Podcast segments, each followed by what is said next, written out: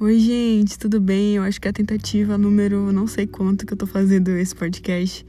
Mas, bem-vindos ao Sem Expectativas. Eu sei que eu tô muito sumida daqui, eu não vou tentar justificar isso, porque, enfim, a vida aconteceu, eu tô tentando organizar o meu tempo.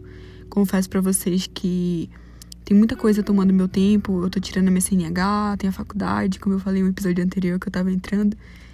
E, gente, meu Deus, quanta dificuldade a gente tem na faculdade. São várias coisas, vários desafios, trabalhos em grupo que, enfim, pessoas não são tão fáceis como eu achava. Mas eu queria falar hoje justamente disso, sabe? Processos e mudanças que acontecem na nossa vida. É...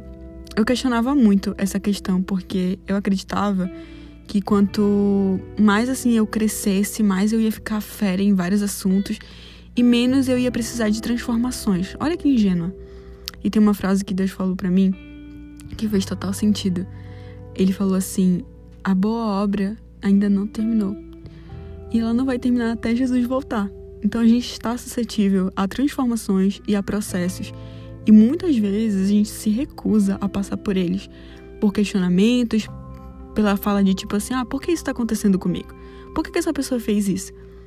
E é a partir daí que eu vejo que a gente quer o controle das coisas. A gente quer pegar o controle e direcionar a nossa vida da maneira que a gente acha mais fácil possível, sabe? E Deus ele me confrontou muito com isso, porque é da maneira dele, é da forma que ele quer. Né? Ele que tá no controle de tudo, ele tem a vontade soberana, então é a partir dele. E como eu falei, eu questionava muito esses processos, sabe? Hoje ainda questiono, eu não vou mentir para vocês. Eu tô fazendo terapia, era uma coisa que eu queria muito compartilhar. Os meus amigos estão cansados de ouvir que eu tô fazendo terapia agora. E se você tiver condição para fazer, por favor, faça. Eu acredito que todo mundo deveria fazer terapia. Ah, Giovana, mas o que que tu trata na terapia? Gente, várias coisas. Tanto que, sendo bem vulnerável com vocês, eu achava que estava resolvida algumas questões internas minhas. E quando eu conversava com o psicólogo, eu vi que não, que não estavam. E eu precisava passar por aquilo de uma maneira é, lenta, de uma maneira mais reflexiva e ressignificando tudo. É uma palavra que ele gosta muito de usar, ressignificar as coisas. Então, assim, não estamos isentos das mudanças e de processos na nossa vida, mas a gente pode escolher a melhor forma com que a gente vai passar por isso.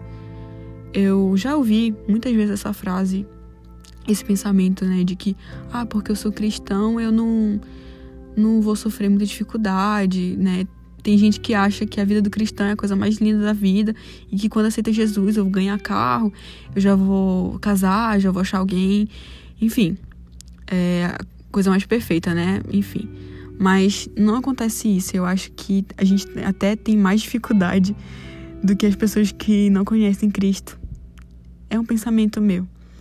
Mas assim, o que que esses processos e mudanças e dificuldades e sofrimentos eles trazem pra gente de aprendizado.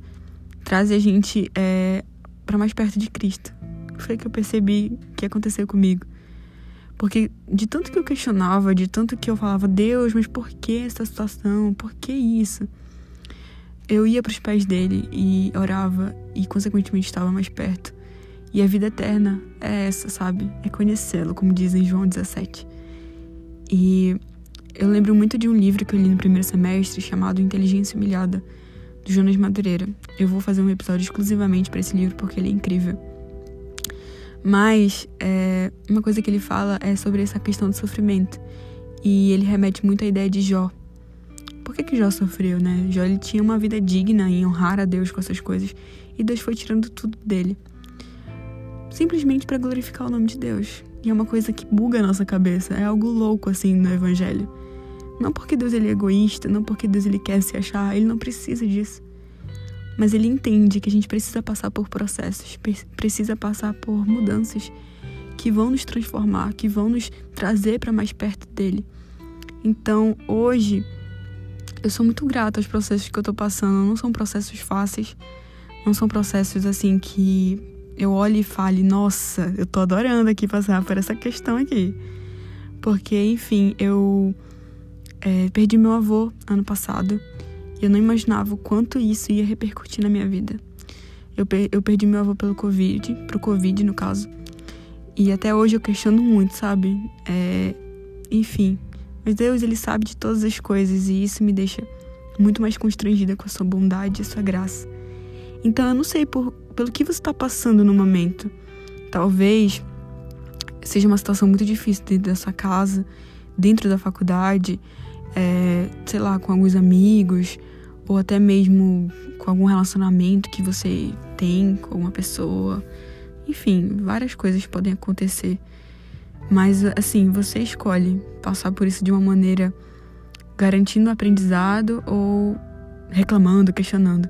Tem até o meme, né, que fala: "Ah, eu preferia ter ficado burra em vez de estar tá aprendendo com isso". Mas é aquilo, a gente quer pegar o controle das coisas. Eu até estava ouvindo um, um podcast é, da Nana. Se você não conhece a Nana também, você devia conhecer. O nome do podcast dela é Anagrama e ela faz uma reflexão muito legal sobre a música Stop This Train, que é do John Mayer, porque a letra fala muito sobre isso, né? A gente quer é, parar o trem e resolver as nossas coisas e pegar o controle de tudo e, enfim, assumir é, realmente o controle das situações. E muitas vezes Deus ele fala: Olha, eu que estou no controle, você não está no controle. A minha vontade, ela é soberana na sua vida e eu tô permitindo você passar por esse processo porque eu quero que você passe. A gente é muito racional e essa questão de questionar vem muito dessa racionalidade, porque a gente quer saber o porquê das coisas. Então, se determinada situação acontece com a gente, a gente fica, ai meu Deus, por que isso, por que aquilo? E é tão errado a gente pensar dessa forma, porque a gente entra num sistema meritocrático com Jesus. E ele não quer isso da gente. Eu vejo que muitas das vezes eu pensava sobre isso, sabe?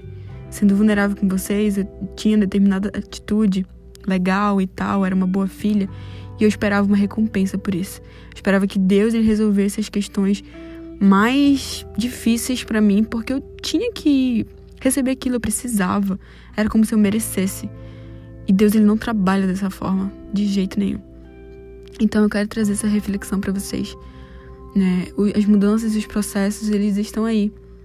E como na música Stop This Train, a gente não consegue deter o controle. A gente não consegue parar o trem. Então, vamos viver a nossa vida. É, ela é cheia de desafios, mas ela também é bonita. Ela é legal de viver. E eu quero trazer isso para vocês, sabe? É, enfim, eu não sei que hora você tá ouvindo esse podcast. Espero que esteja muito confortável fazendo café ou deitado. Bom dia, boa tarde, boa noite e tchau.